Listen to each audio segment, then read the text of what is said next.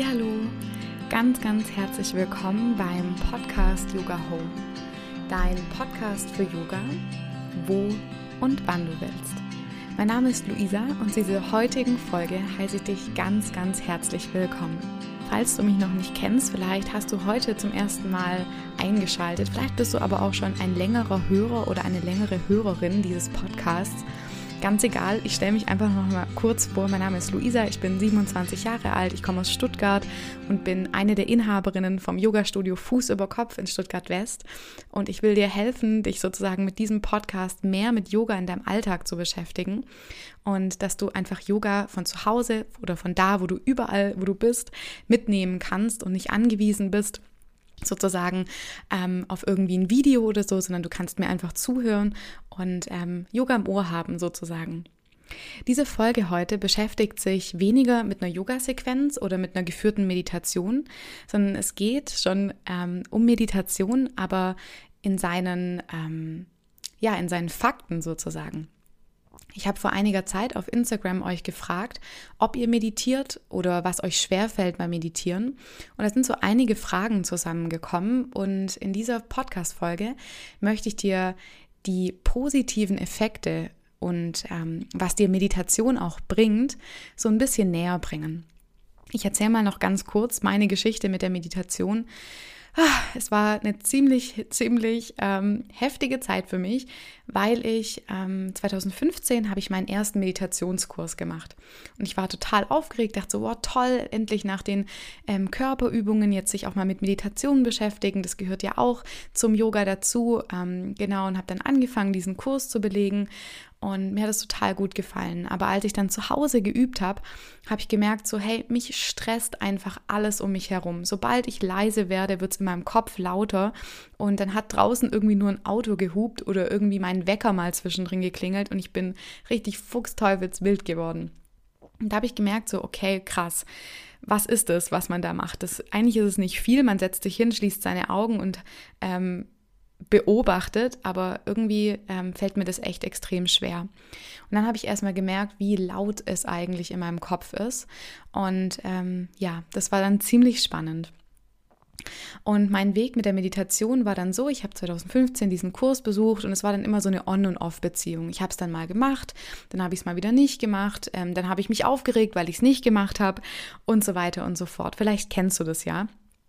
Und ja, ich habe dann irgendwie dann so mehr mich damit beschäftigt, auch mal ein Buch dazu gelesen und habe dann gemerkt, so, boah, irgendwas macht dieses Thema mit mir. Irgendwie, irgendwie zieht mich das auch so ein bisschen magisch an, aber irgendwie schaffe ich es nicht. Und dann ist vor zwei Jahren was passiert. Ich habe ähm, ja als Sozialarbeiterin für geflüchtete Menschen gearbeitet und habe einfach gemerkt, dieser Job, diese Thematik, die da so mitschwingt, die auch die Probleme, die da mitschwingen, die machen was mit mir. Und dann habe ich echt gespürt, so meine Yoga-Praxis, die Asanas und die Atemübungen, die tun mir extrem gut.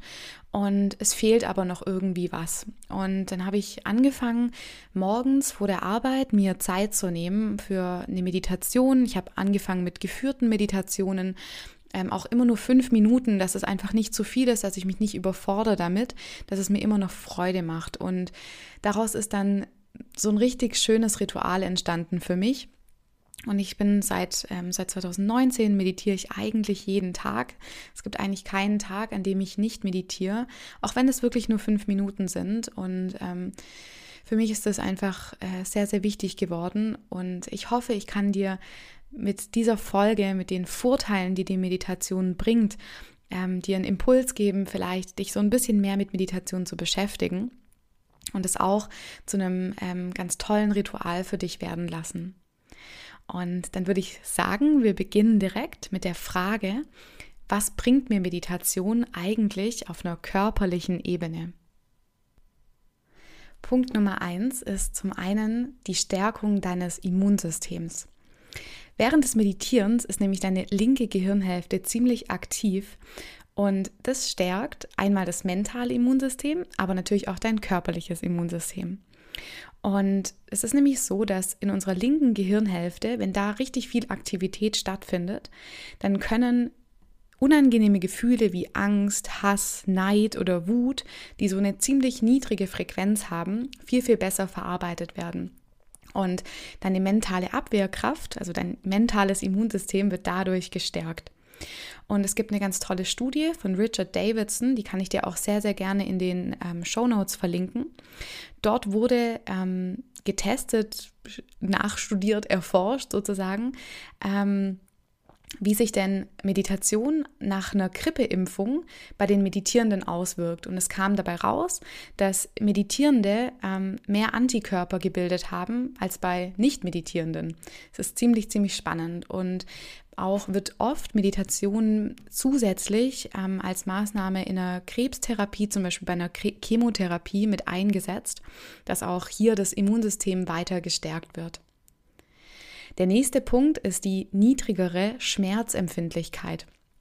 Und zwar ist es so, dass Meditation die emotionale Verarbeitung von Schmerzen ähm, im Gehirn sozusagen ähm, ein bisschen unterstützt, weil nämlich ähm, das Schmerzareal im Gehirn ähm, so ein bisschen mehr ähm, im Fokus ist, wenn wir meditieren. Und zwar ist es so, dass nach einer Studie der Wake Forest School of Medicine herausgefunden wurde, dass der sogenannte primäre somatosensorische Kortex, also der ähm, große äh, Gehirnlappen, glaube ich, nee, die Großhirnrinde heißt es, genau, ähm, dieser Bereich, also ein Bereich im Gehirn, wird heruntergefahren und das führt dann zu einem geringeren Schmerzempfinden. Und was auch herausgefunden wurde, ist, dass die Schmerzempfindlichkeit des Körpers sich bis zu 40 Prozent reduzieren kann, wenn wir regelmäßig meditieren. Und nur mal zum Vergleich, Morphium reduziert die Schmerzempfindlichkeit um 25 Prozent. Also wir führen sozusagen von außen was zu, was zu weniger Schmerzempfindlichkeit führt, als wenn wir sozusagen was von innen heraus tun, also in dem Fall das Meditieren. Der nächste Punkt ist der niedrigere Blutdruck.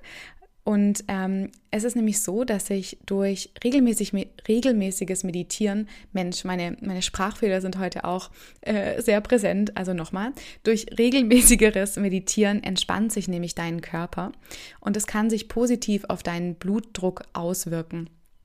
Es ist nämlich so, dass durch das Weiten der verengten Blutgefäße die Ausschüttung vom Stresshormon Cortisol reduziert wird und damit kann auch der Blutdruck, also zum Beispiel auch Bluthochdruck, um bis zu 12 Prozent gesenkt werden. Da verlinke ich dir auch noch eine Studie in den Show Notes.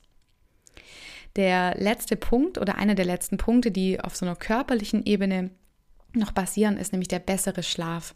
Und zwar ist es so, dass Meditation die Produktion vom Schlafhormon Melatonin anregt und deswegen verfällt man oft auch in ähm, dem Zustand der Meditation in so eine Art von Hypnose. Das kann man auch die, die Theta-Hirnfrequenz ähm, nennen. Also es gibt verschiedene Gehirnwellen und es ist so der Alpha- und Theta-Zustand, in dem wir sehr entspannt sind oder so kurz vorm Einschlafen. Und da hilft es dir zum Beispiel auch, wenn du vor dem Schlafen meditierst, dass man diesen hohen Melatoninspiegel halten kann und ähm, dass du dann einfacher in, den Schlaf finden kannst. Und hierzu gab es auch eine Studie von der University of Massachusetts. Die haben herausgefunden, dass Meditation auch die Tiefschlafphase sozusagen fördert. Ich verlinke dir auf jeden Fall die Studie auch noch in den Show Notes. Und ja, da sich das Schlafmuster von einer Person oder von uns Menschen mit dem Alter ändert und die Melatoninproduktion sinkt, kann Meditation also dir langfristig zu einer Schlafoptimierung oder zu einer Schlafoptimierung beitragen. Und wenn wir dann schon zur nächsten Frage übergehen, wie wirkt sich eigentlich Meditieren auf meine mentale Verfassung aus, dann ist so der erste Punkt, den ich dir nennen kann, ist auf jeden Fall der Stressabbau. Und zwar ist es so, dass laut einer Umfrage 10 Prozent der Deutschen Angst haben, eines Tages vor Stress umzukippen, was ich eigentlich ziemlich krass finde. Aber Meditation kann auch solch ein Burnout ähm, vorbeugen.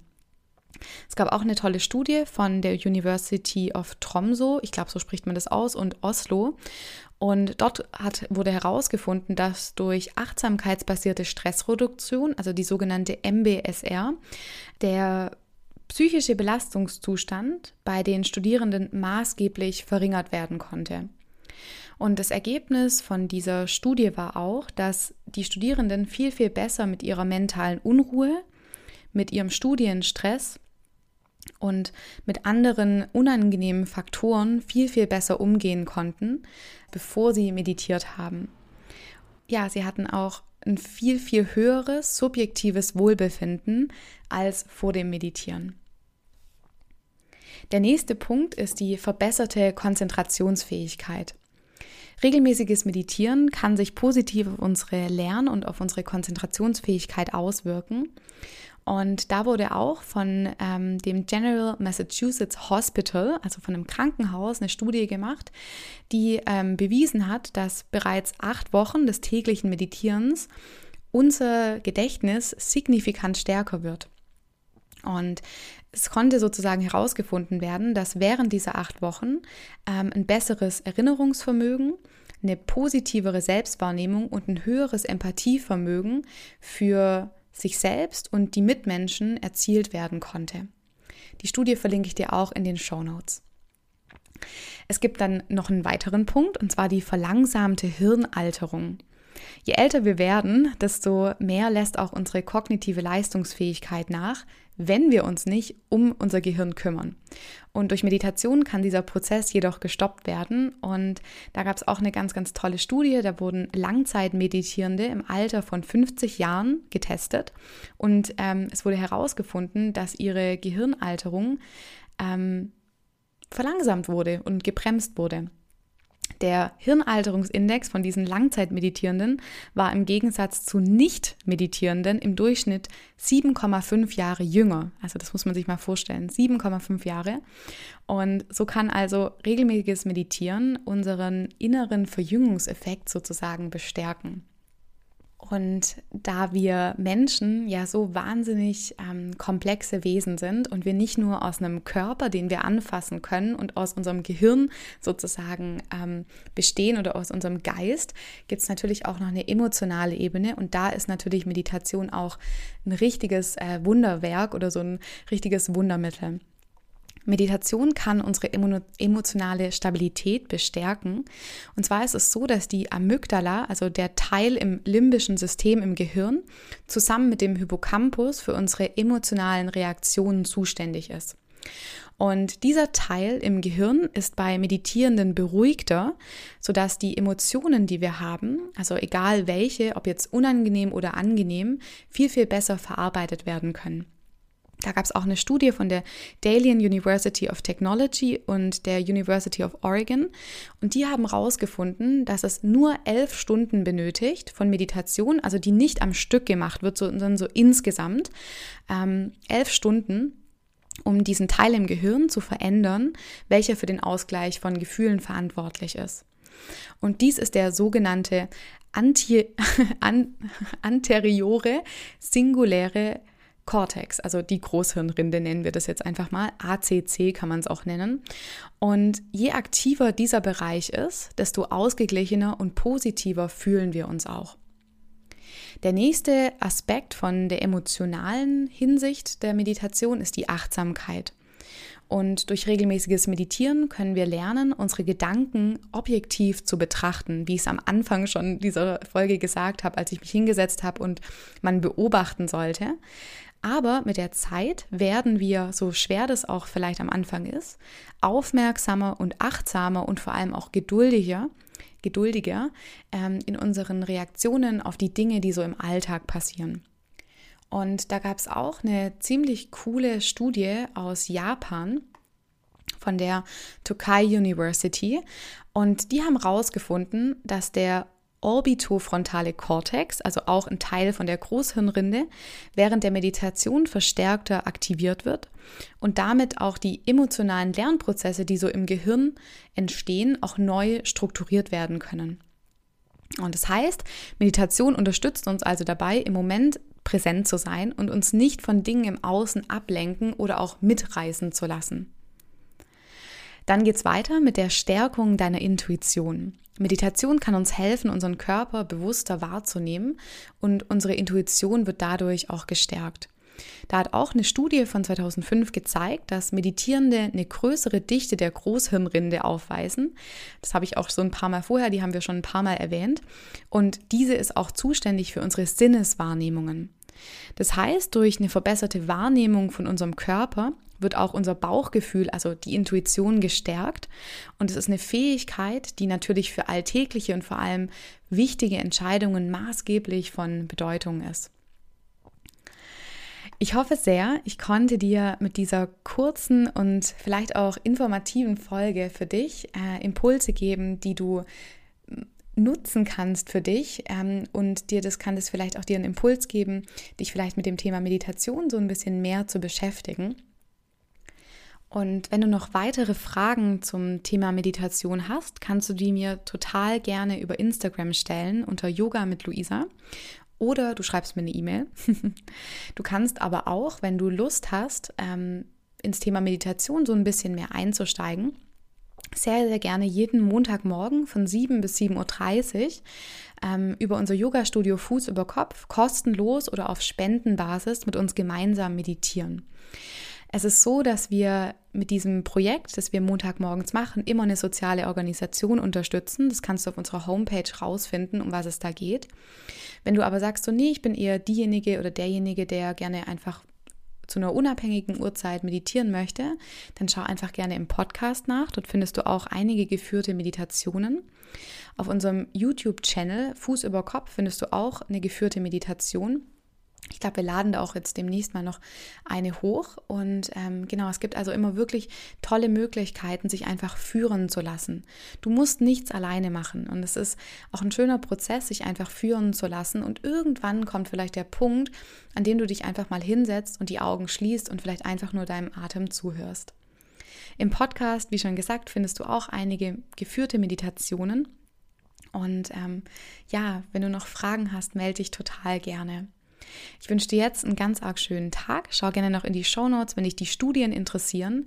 Und ähm, auch in meinen Yoga-Stunden gibt es meistens eine Meditation, die ich immer anleite und dich führe. Und ähm, genau, viel, viel Freude, dich mit dem Thema weiterhin zu beschäftigen. Ganz viel Spaß beim Meditieren. Mach's gut und Namaste.